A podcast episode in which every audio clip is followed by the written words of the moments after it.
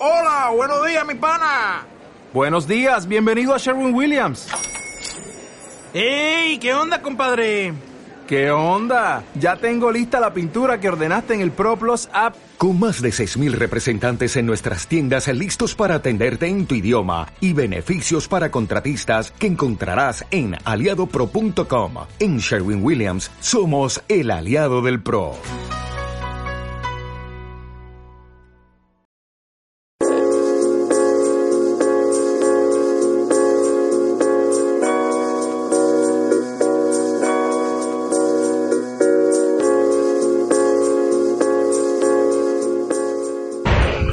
Hola, bienvenidos a nuestro canal. Mi nombre es Mariano Castellanos González, psicólogo, sexólogo, terapeuta familiar e hipnólogo. Y estamos aquí contigo para tocar diferentes temas de psicología, sexualidad, hipnosis, terapia familiar, entre otros más. Hola a todas y a todos. Mi nombre es Juan Alberto Hernández y también soy psicólogo, soy sexólogo, soy terapeuta familiar y también soy hipnólogo. El día de hoy vamos a tocar el tema de disfunción eréctil. ¿Qué es la disfunción eréctil, Mariano? Bueno, es un tema muy importante porque la disfunción eréctil se considera que es aquella disfunción en la erección masculina en donde hay una pérdida del 20% o más de la erección.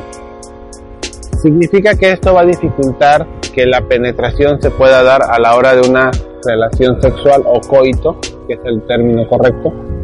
Y entonces la persona va a tener algunas problemáticas que se van a presentar para poder llegar a la plenitud sexual con su pareja. Las personas normalmente entran en pánico, entran en miedo, Juan. ¿Por qué pueden llegar a tener miedo por una situación como esta?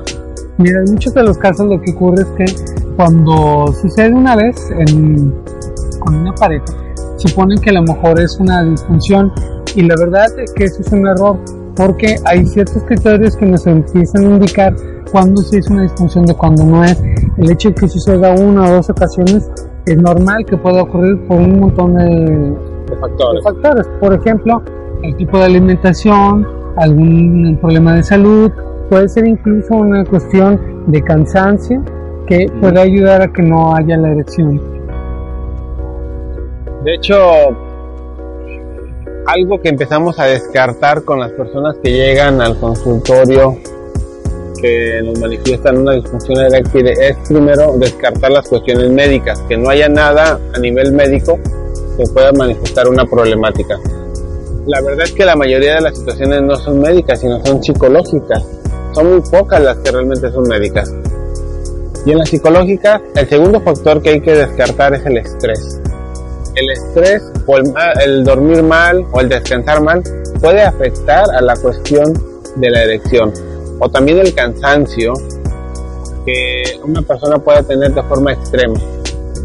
Algo que yo les explico de manera muy gráfica a las personas es que nuestro cuerpo está diseñado de tal manera que la sangre va a irse a donde se esté ocupando en ese momento, a donde, donde se esté necesitando. Si nuestro cuerpo necesita la sangre en nuestra cabeza, porque estamos pensando en esto y en aquello y todo lo que tenemos que resolver, la zona de los órganos sexuales va a quedar sin sangre, entonces no va a haber erección.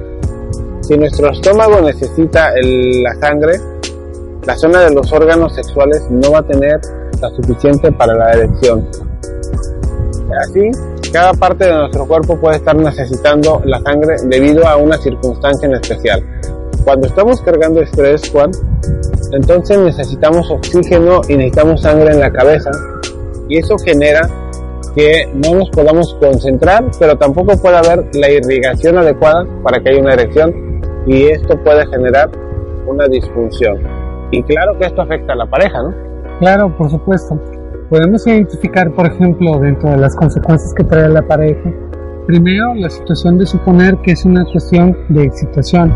Es decir, las parejas de pronto empiezan a identificar el hecho de que falta esta erección, lo van asociando con que a lo mejor yo no soy capaz de excitarte lo suficiente y por supuesto que esto trae como consecuencia el hecho de preguntarse, ¿qué hice yo para que suceda eso contigo? Por otra parte, otro de los factores que también trae es el hecho de a lo mejor no satisfacer a la pareja. Hay como esa creencia de decir, si yo por ejemplo no satisfago a mi pareja, es probablemente por eso que el cuerpo de mi pareja no reacciona y esa cuestión trae como consecuencia que no hay una erección.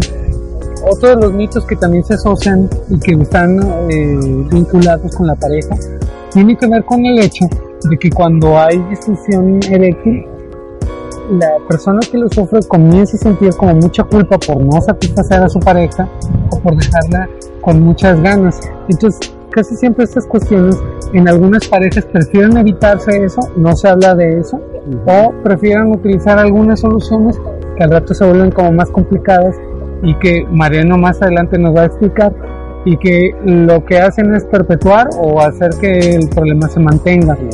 Así es. Y bueno, genera muchos conflictos en las parejas, dudas, dificultades.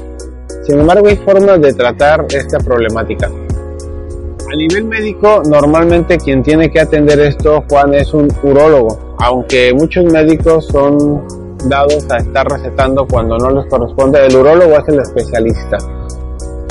Pero ya a otros niveles donde no entra la medicina y no es un problema médico, entonces entran los sexólogos. En esta parte nosotros los sexólogos tenemos diferentes formas de trabajar, desde actitudinales, intervenciones de hipnosis también. En este caso nosotros podemos manejar la hipnosis como una herramienta para facilitar o resolver la problemática. Desde formas de pensar, hay muchas técnicas que van relacionadas al tema del pensamiento y que esto no sea un agobio que termine afectando al área sexual.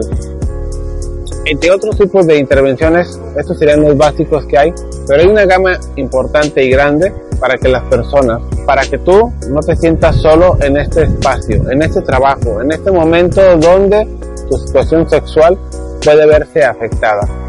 Además, esto tiene que resolverse no solamente por ti, sino también por tu pareja, por los dos que tienen que estar bien y tienen que estar compenetrados, cercanos y haciendo una relación sólida. ¿Cómo podríamos ir previniendo estas situaciones, Juan? Bueno, lo primero que tenemos que identificar, por ejemplo, es que no haya factores físicos que vayan a facilitar esto. Por decirles algo, ¿no? En nuestro país es muy común el problema de la diabetes y esto se asocia a problemas luego de erección. Precisamente por esa situación, el comer saludablemente, el hacer ejercicio, el tomar mucha agua, son tres elementos que pueden ayudar a prevenir. Pero también hay otras cuestiones a nivel psicológico que pueden ayudar a prevenirla. Por ejemplo, lo primero es que las personas que tienen pareja puedan entender que el proceso del coito es un elemento más dentro de la gama de opciones que hay para poder disfrutar la compañía de su pareja. Entonces, eso les da la oportunidad de que puedan ver que el coito no es lo único en sí mismo.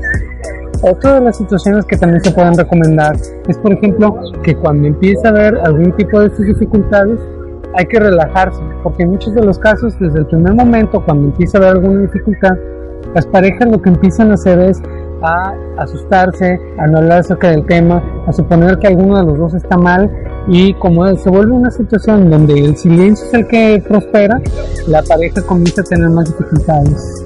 Así es. Y tampoco se olviden del alcohol, que también afecta a la erección, el tabaco y algunas drogas.